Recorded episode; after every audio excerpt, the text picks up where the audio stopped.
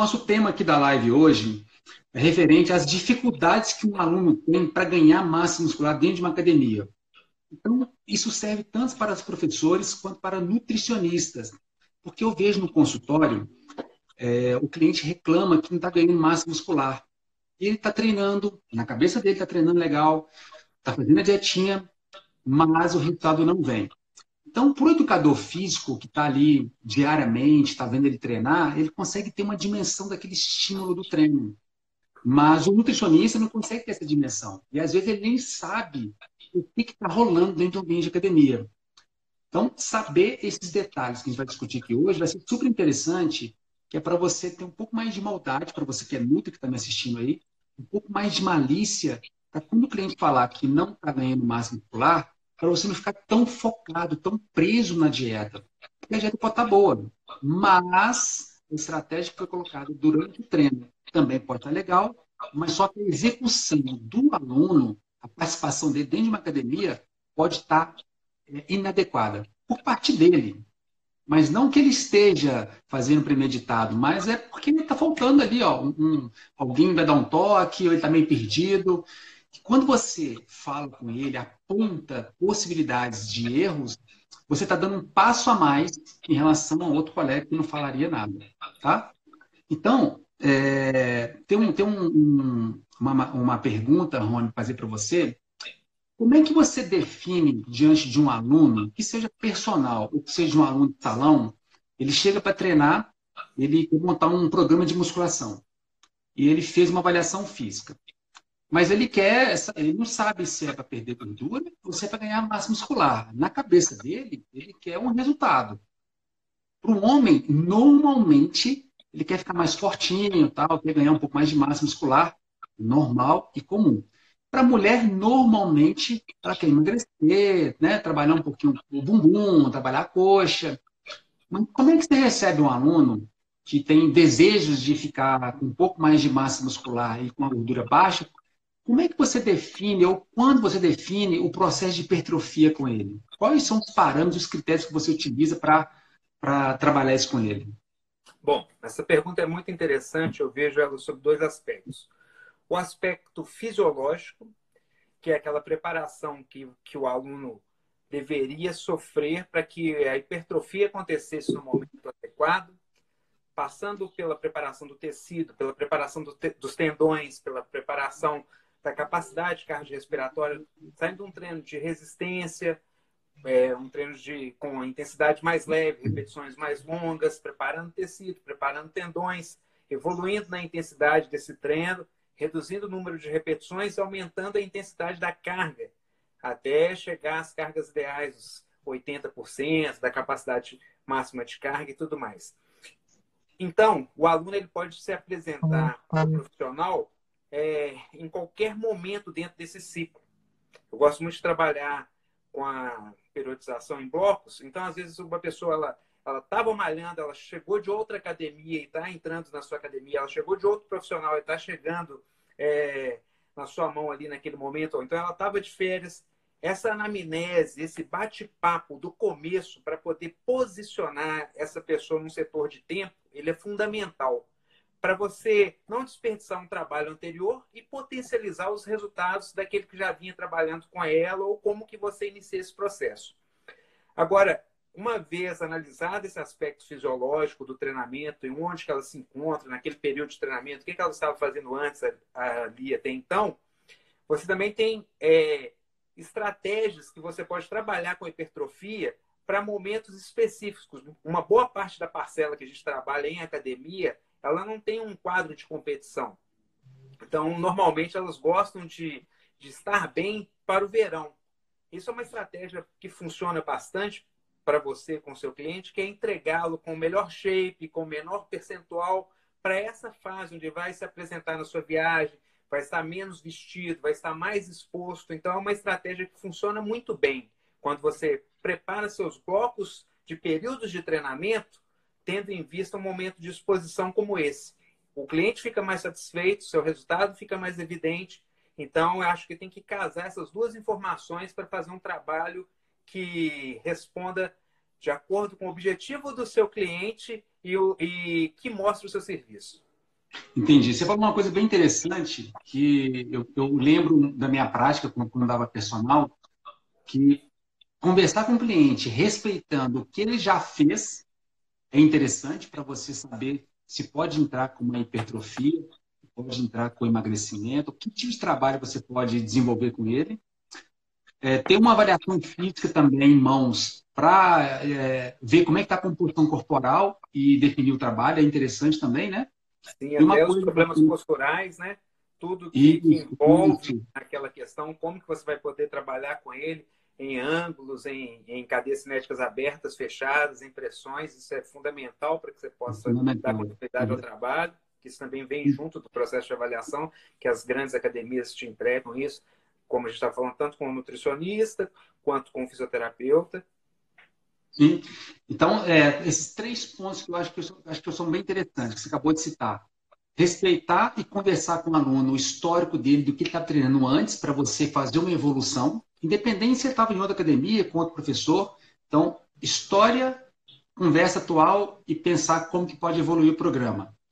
É, o segundo ponto, com avaliação física, ver como é que está a composição corporal dele. E terceiro ponto que você falou que é interessante, é época do ano. Porque ganhar massa muscular é um trabalho mais lento, mais difícil. O resultado aparece a médio a longo prazo. A curto prazo vai ter ganho de massa, mas não é visível. A gordura corporal, se a pessoa consegue perder 3 quilinhos no mês, 4 quilinhos, já dá uma diferença estética muito grande. Então, respeitar a, a época do ano. Ah, eu quero viajar para a praia, mas eu estou com uma gordurinha. Então, se fizer um trabalho de, de perda de gordura nesse momento, você pode chegar mais satisfeito na praia. Porque se ganha massa muscular, ela não vai ser visível nesse momento. Então, respeitar a época do ano é super interessante, o que você colocou. E é, e é, e é, bem, é bem bacana isso, né? Você periodizar, colocar dentro do treino, respeitando a viagem do cliente, a época do ano, avaliação e uh, o histórico anterior. Né? Uma né? relação que é muito interessante, que ela acontece com a maturidade do cliente e dos profissionais na interação multidisciplinar, é perceber que a evolução da massa muscular ela muda de acordo com o período do ano. Tem períodos onde você vai ter um ganho de massa muscular maior, objetivado e esperado, em períodos que você vai, não vai ter esse ganho de massa muscular, que é quase uma manutenção né, daquela, daquela, daquela massa muscular que você teve. E isso é esperado também. Você não Sim. consegue progredir, ganhar o ano inteiro em volumes elevados, uma quantidade de massa muscular. Tem períodos onde você vai fazer uma manutenção do que você adquiriu e tem períodos que você vai é, potencializar aquele ganho. Isso é uma maturidade é, por parte do cliente e por parte do profissional que consegue demonstrar isso para ele. Né? E, e como é sazonal, e a rotina implica diretamente nisso, às vezes ele está chegando num período de férias, ou ele está chegando num período de viagem, tudo isso afeta a composição corporal dele. Uma coisa que eu gosto de falar é que o corpo ele é um retrato vivo do que está acontecendo com ele. As avaliações te mostram isso. Então, se o cara, ele tava, ele, por isso que é bom avaliar antes de viajar e quando você chega, né? Porque você sai com o seu resultado ótimo, e você passa 15 dias, às vezes, passeando, rotina diferente, jet lag, horários diferentes, alimentação diferente. Você vai voltar com uma, uma composição corporal diferente. Isso é um retrato natural das alterações, das mudanças que a sua rotina te promoveu. E aí você identifica como você está chegando e aí você faz o trabalho com o seu profissional de novo, vê onde você parou, como você estava bem, como você chegou agora e para onde você vai. Quando o nutricionista e o professor de educação física conseguem enxergar e mostrar isso para o cliente, ele mostra que cada fase representa um aspecto. E muitas vezes aspectos esperados com aquela fase.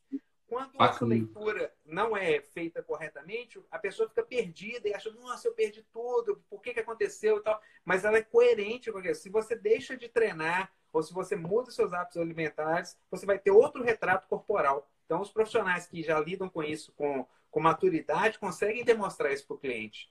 Né, Isso, isso é importante, isso é importante, né? Demonstrar esse, esse, esse antes e depois e a importância de, de, dessa, desse retorno pós-período de viagem é muito importante mesmo. Agora, tem uma outra questão também que é bem interessante, que está ligado à frequência de treinos para aquele que quer ganhar massa muscular e a sua dedicação. São dois extremos que a gente vê muito nas academias. Ah, que o professor coloca lá três, quatro, cinco vezes, seis vezes por semana de treinamento, coloca um programinha todo baseado em dar resultado para esse cliente, mas a frequência dele não está interessante, não está adequada. E tem o outro lado que o cliente ele vai certinho. Eu queria que você comentasse um pouquinho sobre esses dois ambientes que estão na mesma academia. Sim.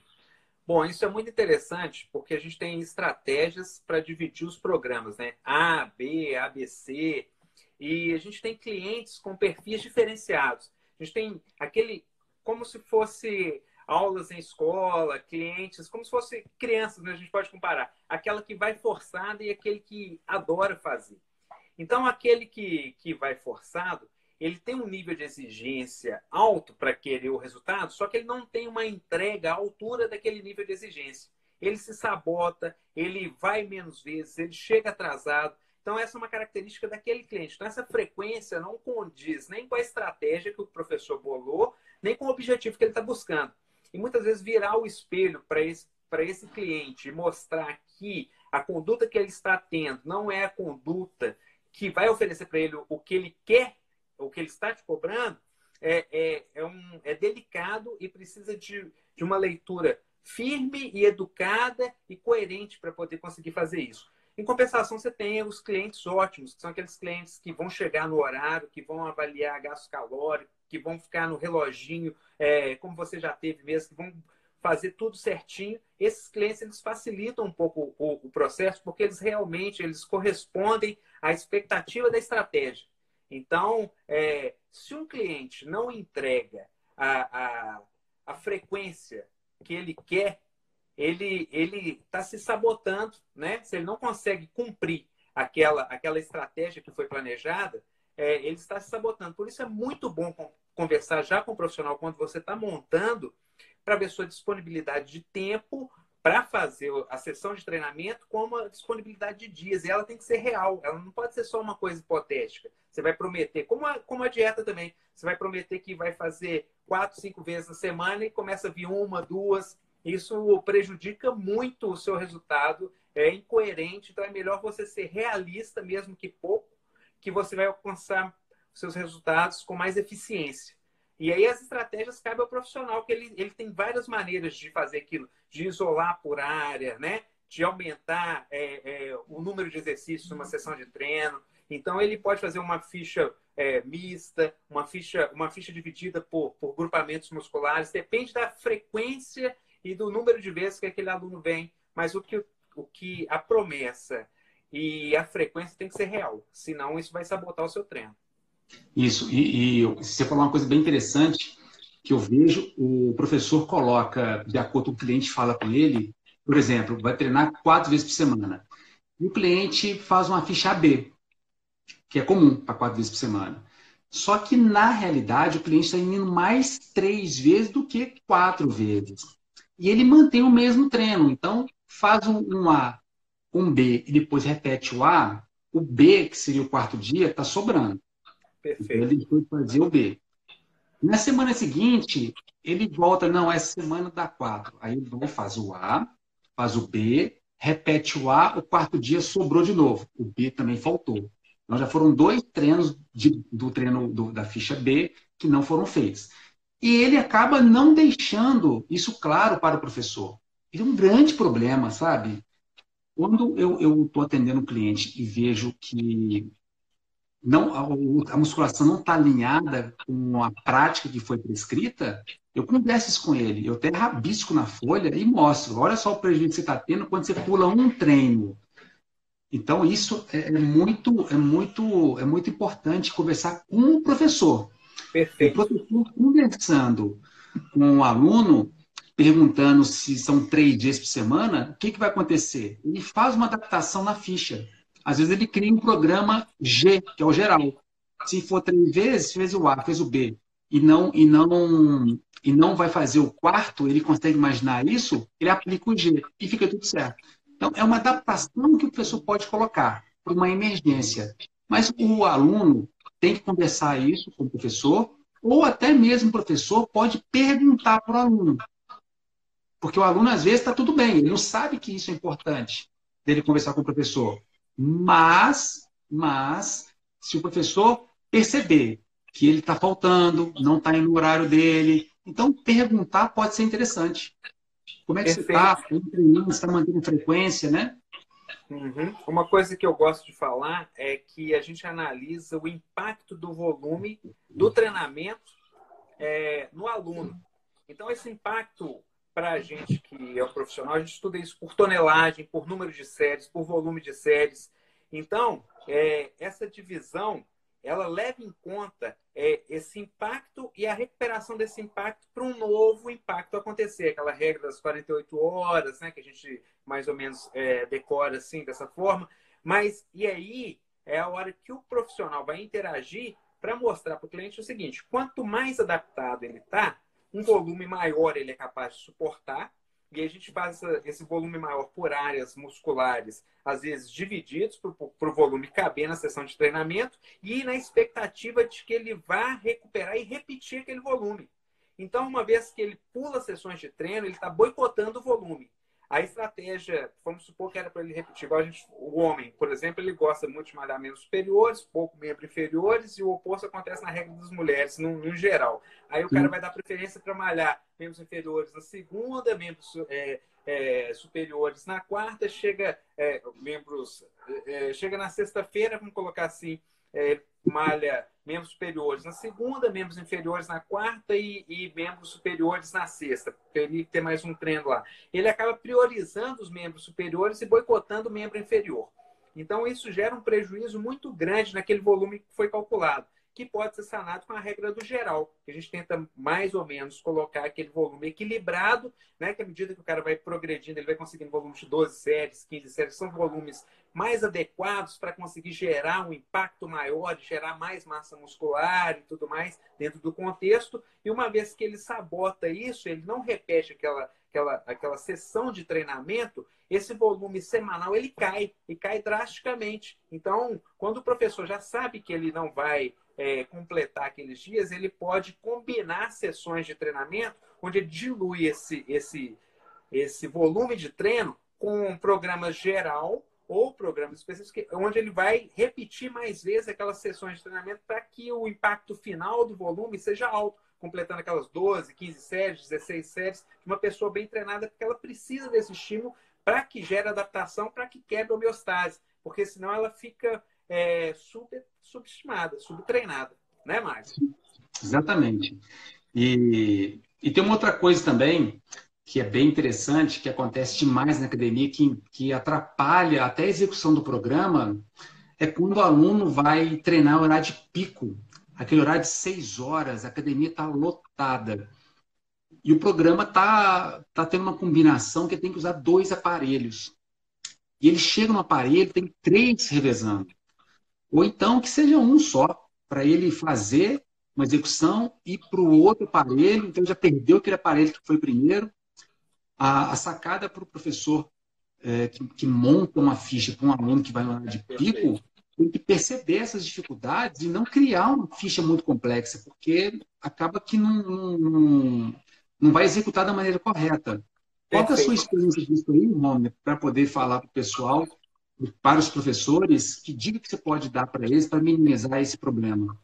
Isso me lembra muito quando eu estudava, é, até na faculdade, às vezes a gente tem aquele profissional que ele é, ele é mais acadêmico e menos prático, e a gente tinha a felicidade de ter um profissional que ele era acadêmico e prático. Ele era um bom professor de faculdade, mas ele também já estava no mercado, inserido no mercado de trabalho. E então a gente estudava métodos de intensificação de treinamento complexos, com bisete, com trisete, séries gigantes, e na hora de tentar fazer isso no horário de seis da tarde ou sete da manhã, a, o profissional ficava todo embolado com aquilo ali, porque ele não conseguia é, realizar o que ele, que ele tinha objetivado. Então, uma coisa que eu gosto de, de falar é o seguinte: o profissional que vai montar aquilo ali, cabe ele sim criar métodos de intensificações que sejam interessantes, mas ele também tem que avaliar tanto a, o horário a máquina, o ambiente onde ele está e as alternativas que ele pode é, passar para esse indivíduo porque o profissional ele é mais capacitado para enxergar essas alternativas do que o próprio aluno. Então, às vezes, o aluno fica engessado ali naquela combinação de treinamentos e a densidade do treino ela vai, ela cai, porque ele vai esperar dois, três, quatro minutos ali, ah, passando, prolongando, às vezes dobrando o tempo dele da pausa, muitas vezes fazendo um número de exercícios menores do que foi colocado para ele, porque ele estourou o tempo dele que ele tinha disponível para aquela uma hora de treino, porque ele não sabe analisar é, é, quais as alternativas que ele teria. Então, uma dica que eu gosto de mostrar, às vezes o profissional, até o profissional iniciante, o profissional que está acompanhando o aluno ali de perto,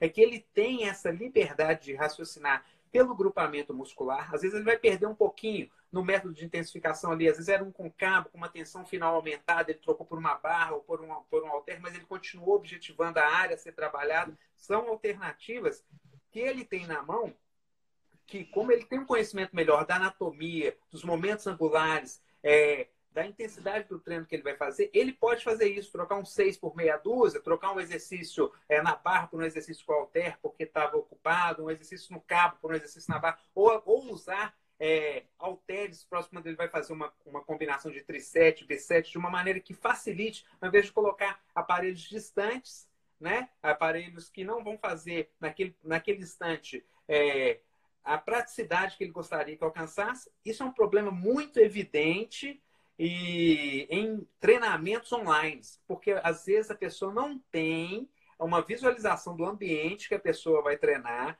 faz propostas que são, ah, tá tudo ideal, tá tudo perfeito, mas não viu uma foto da área que o cara tá, do prédio, da academia, do horário. Então ele, ele entrega, tá lindo no papel, só que na prática não vai funcionar por causa disso. Então cabe o profissional fazer uma releitura e cabe o aluno, se ele passar por essa situação, interagir com o profissional e mostrar as dificuldades que ele está esbarrando. Porque, igual quando a gente estava na faculdade, às vezes o professor te dava umas ideias maravilhosas, só que na hora que você escrevia, chegava lá na sua prática, ah, você está atrasando a ficha, o coordenador da academia está brigando com você, ah, está acumulando pessoas, está passando três exercícios na mesma máquina. Então, isso são problemas reais que acontecem no cotidiano do profissional, que um profissional com mais experiência ele vai conseguir solucionar por tomadas de decisões que ele já viu na prática ali, porque ele está habituado a fazer isso. Uma troca que não prejudica o aluno por causa da sua habilidade profissional mesmo.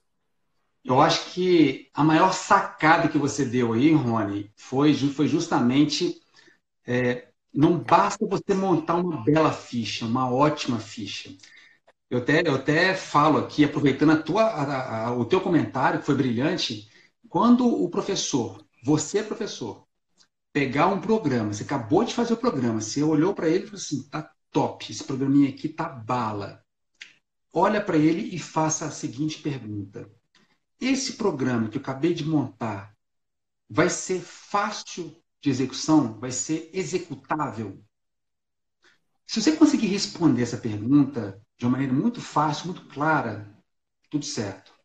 Agora, se você não conseguir responder essa pergunta, porque tem vários fatores, Dentre eles, ambiente cheio, falta de equipamentos que sejam um, um, uma prescrição online, é, horários que estão tendo um público é, específico para usar aqueles equipamentos. Então, essa é a pergunta que tem que ser feita. Porque quando você monta uma boa ficha e isso não é executável, não adianta. Porque vai haver muito mais comprometimento do que a própria execução e os benefícios, né? Você colocou muito bem, Rony. Obrigado, viu? Agora, tem uma outra questão também interessante, para quem dá, muito, é, dá muitas aulas, tem, muitas, tem muitos anos de experiência, igual você, aí já é uma curiosidade minha. Qual que é o tempo médio, desde quando você começou a trabalhar com personal, o tempo médio que você fica com seus alunos, seus alunos de personal?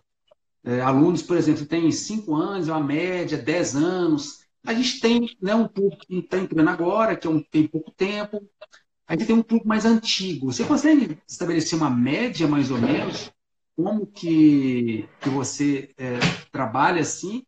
E a maneira de complementar essa pergunta, como que você faz para fidelizar esse cliente que já tem muitos anos com você e como que você capta novos clientes, que a turma recente está chegando até você? Perfeito. Bom, esse tempo médio, eu é, graças a Deus, eu tenho um tempo médio ótimo. Meus alunos têm uma média de, como eu te falei, eu formei em 98, eu tenho alunos que me acompanham desde 2000, nós estamos em 2019. Então, tem alunos que têm 19 anos comigo, mas vamos falar da média. A média, eu tenho uma média de alunos dos, dos meus. É, do total dos meus alunos, vamos colocar aqui, 50% dos meus alunos, eu tenho alunos é, nesses 50% de 10 anos de média. Isso é ótimo para o profissional, porque a gente tem quase que um salário fixo por 10 anos. São os mesmos profissionais. Eu tenho alunos que quando eles começaram a é, é, treinar comigo, eles eram recém-casados, hoje têm filhos de 10 anos, as filhas treinam comigo, tem alunos que têm filhas de 15 anos que hoje já montam o programa dessas filhas. Então, tipo assim, é uma, é uma longevidade no treinamento que é, é bom para os dois lados. É bom para o profissional e bom para o cliente, porque ele está vendo o resultado dele. A maneira de fidelizar esse aluno, para mim, a melhor maneira de fazer isso é cobrar os resultados. Se eu é, através da, das avaliações que você vai pedir para o seu aluno. Por quê? Porque esses, é, essas avaliações elas vão fazer com que o seu cliente te valorize e você vai poder é, reorientar a rota que você está tomando caso você esteja desviando do seu objetivo. Então, essas avaliações, esse, esse trabalho multidisciplinar, ele favorece muito o, o, o profissional que está lidando com o aluno e faz com que o aluno enxergue os benefícios os resultados que ele está recebendo. Então, essa, para mim, é a estratégia que eu emprego para mostrar para o meu aluno que está valendo a pena ele continuar comigo, porque a gente tem conseguido bater resultados ano após ano na interação com os nutricionistas deles, com os fisioterapeutas dele. Então, essa avaliação é uma ferramenta poderosa que o profissional de educação física tem na mão, inclusive para fazer a permanência do seu cliente. Então, essa é uma dica que eu faço. Faça assim, faça uso, cobre, é, coloque você aí né, nesse compromisso também, que você também vai ser avaliado, porque você pode redirecionar os seus objetivos. Entendeu? Interessante. Mostrar resultados, mostrar que você domina o conhecimento é interessante, né? Para você, para você fidelizar os seus clientes. A questão da, da captação é, de novos alunos, você usa alguma estratégia diferente porque quando você, você mostra resultado pelos seus alunos, já é uma maneira de você falar assim, poxa, vem comigo que nós vamos ter um resultado bacana. Você tem alguma estratégia diferenciada, além de só resultado, que você aplica na prática? Sim. É... Bom, uma boa parcela do, do, do, da captação dos meus alunos, ela vem de indicação do boca a boca mesmo, de indicação dos meus clientes para outros clientes ou até das amigas, dos amigos que veem o resultado daquele cliente. Esse é, é, é o ponto forte assim da, da captação é, que eu vejo. Com os dias uhum. atuais, com a tecnologia atual, é, a gente usa também as estratégias de divulgar os treinos, de mostrar a rotina de treino dos clientes, de mostrar os resultados, de falar sobre os resultados que ele está adquirindo, ou a maneira que ele está treinando, que é uma boa maneira de usar a mídia a seu favor. Então, essa é uma maneira também de promover captação. Hoje eu tenho a felicidade de trabalhar com outros profissionais da área. Eu trabalho com a Learning for Life, que até são uma equipe de professores, onde muitas vezes nós que temos mais tempo de, de, de profissão, é, os horários e a cartela ela é bem bem cheia e aí às vezes a gente tem a oportunidade de indicar profissionais e trabalhar com eles juntos, analisando os treinos é, daquelas pessoas que estão chegando. Então essa é uma estratégia que a gente fez parceria, estudo de caso, análise de caso para novos clientes que estão chegando, que muitas vezes a gente é, não consegue atendê-lo, mas a gente tem colegas e parceiros que trabalham junto com a gente. Então a gente tem essa possibilidade de montar as equipes, de fazer o estudo é, dos casos de cada cliente junto e aí abrir um leque de possibilidade para aumentar a sua captação de cliente, que é uma estratégia super válida também. Resumindo, eu colocaria isso: boca a boca, é, o processo midiático que a gente hoje tem na mão, que é praticamente um canal de televisão, como você está fazendo aqui hoje, e, e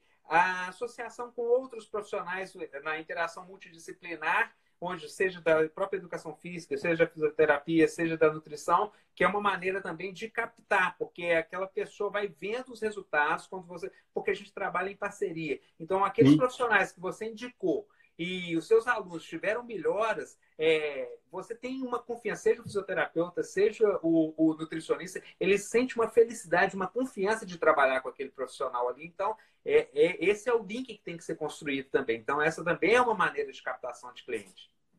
Sim, não, isso é super importante. E uma outra coisa interessante também, que vai de acordo com o profissionalismo, tem aquele aluno da academia que ele quer ganhar massa muscular e ele pergunta para o professor qual o suplemento que ele deve tomar para aumentar o músculo, para hipertrofiar. Já aconteceu com você, Rony? O que, que, que, que você abordou? Como é que foi sua postura? Conta para gente aí. Bom, tem uma banalização na cultura da academia com relação à utilização de suplementos. E isso muitas vezes não corresponde ao objetivo que a pessoa está querendo.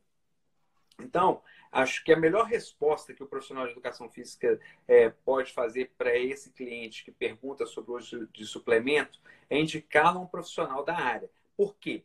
Porque tem que fazer uma série de análises para ver a necessidade daquele suplemento, desde a ingesta calórica que aquela pessoa está tendo, porque às vezes ela está querendo diminuir o percentual e ela já está com uma ingesta calórica alta e ela quer suplementar, então ela vai ficar mais, vamos colocar assim, embaçada, com volume. Então, essas informações que são picadas e quebradas, elas precisam de uma anamnese bem feita e o melhor profissional capacitado para fazer isso é o profissional de nutrição para poder é, calcular o impacto daquele suplemento, se é necessário ou não, dentro do, do hábito alimentar daquela pessoa, mais o, o gasto energético daquela pessoa.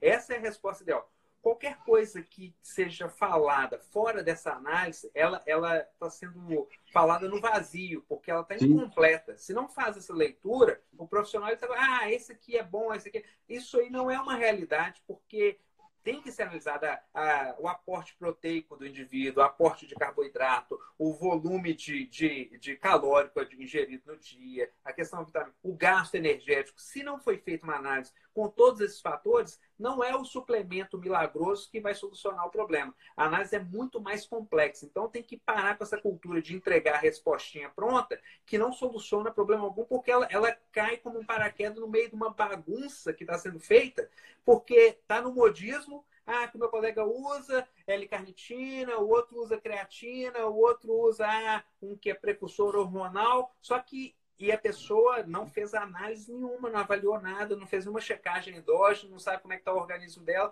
e quer, quer se comparar. Então, isso é, é uma. Principalmente hoje, é, com, com as blogueiras, com, com, toda, com toda essa bagunça de informação que chega com uma pessoa completamente perdida, sem ela nem ter se posicionado diante do, do conteúdo do que ela tem na mão, do que está acontecendo com ela. Então, é fundamental para o profissional realmente indicar o profissional de competência para cada área. Não tentar entregar uma ou outra respostinha como se fosse a solução do problema, porque não vai dar certo.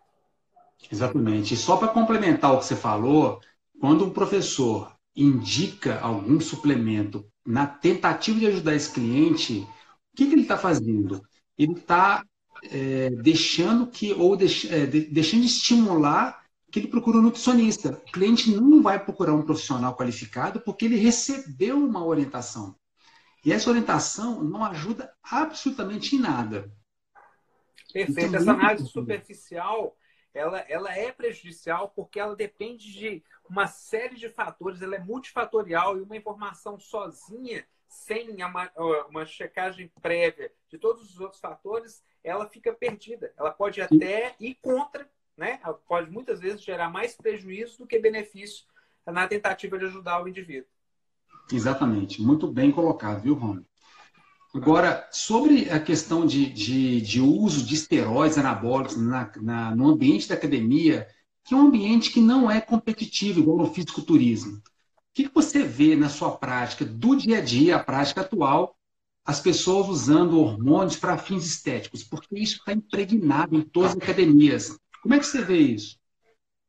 Eu vejo isso como um prejuízo muito grande, perigoso. A gente já teve demonstrações de vários níveis de acidentes, é, com pessoas desde problemas hepáticos sérios, desde o comprometimento do desenvolvimento de adolescentes, desde de dosagens erradas, que foi é, o tiro saiu pela culatra, né? a pessoa erra a dosagem, engorda quando queria emagrecer, faz situações que ficam difíceis de reverter. A gente vai nesses encontros é, é, de educação física, de feiras, a gente vê algumas pessoas que erraram muito a dose, então às vezes a gente vê é, mulheres com calvície, acne exagerada na, na, na, e são na pele, e é, são fatores difíceis de reverter por causa do, de um uso banalizado de esteroides anabolizantes, uma cultura que valoriza e não cobra um compromisso de checagem endógena.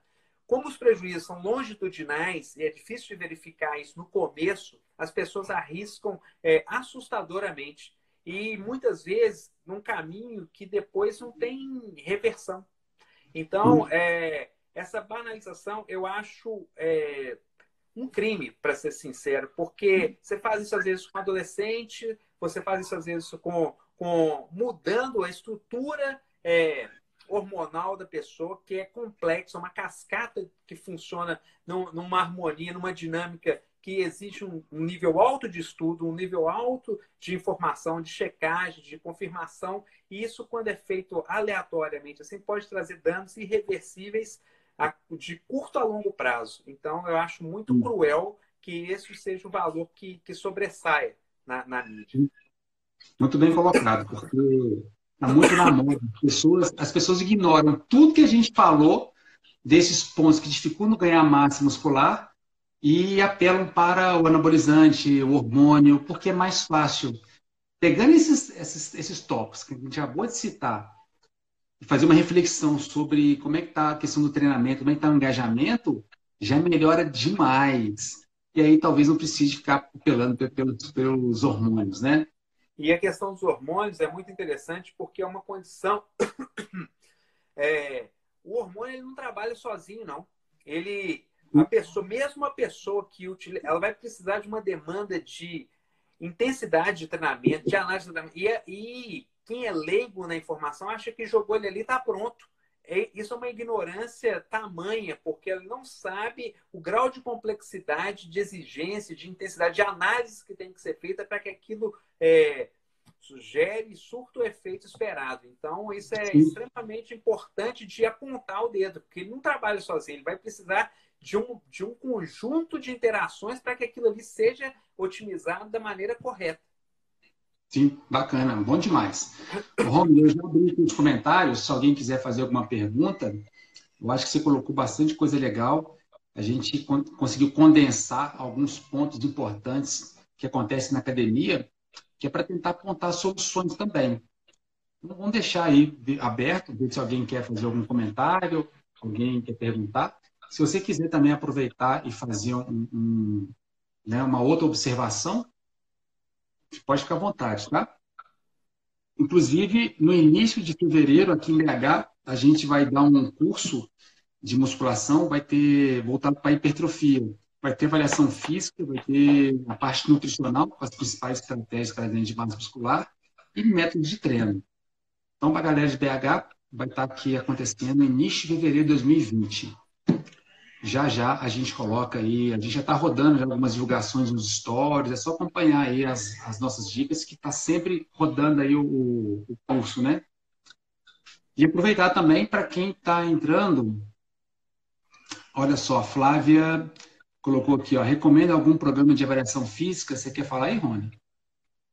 Bom, eu não, não tenho a, a capacitação para poder falar do, dos programas. Sou, anteriormente, a gente tinha alguns programas que eram feitos pela Universidade Federal, que era vendido em larga escala, até o Emerson já participou, e tudo, que faziam análise de avaliações físicas bacanas. É, hoje eu não trabalho, eu terceirizo essa, essa informação com os profissionais da, da da fisioterapia ou da própria nutrição. Então, eu não trabalho, não sou a pessoa indicada para poder é, fazer a sugestão de um programa de avaliação física. Eu, sou, é, é, essa, eu sugiro que entre em contato com, com a turma da fisioterapia ou da própria nutrição mesmo, que fazem as análises, a coleta dos dados, os resultados, como que esses programas evoluíram e quais são os programas que estão trazendo os melhores resultados aí atualmente. Você tem alguma informação, Magno?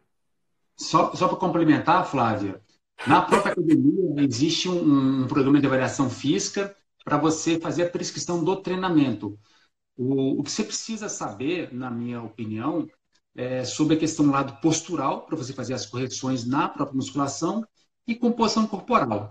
O dado de condicionamento físico também é interessante. Então, esses, esses pontos já é, colocados na avaliação física te dá condições plenas de fazer um, um, um, bom treino. Se o aluno não faz avaliação na academia, ou a academia não tem avaliação física, e ele está fazendo trabalho com nutricionista, o próprio Nutri faz uma avaliação de percentual de gordura. Não é, não é aquela avaliação completa que tem a postura, é só a composição corporal. Agora, você pode buscar maneiras é, se você mora numa cidade que também não tem nutricionista, a, academia, a avaliação da academia é mais simples, você pode pedir o fisioterapeuta para fazer uma avaliação postural, caso você ache interessante, para você fazer uma prescrição mais adequada. O importante é você saber o que você quer e buscar alternativas. Okay?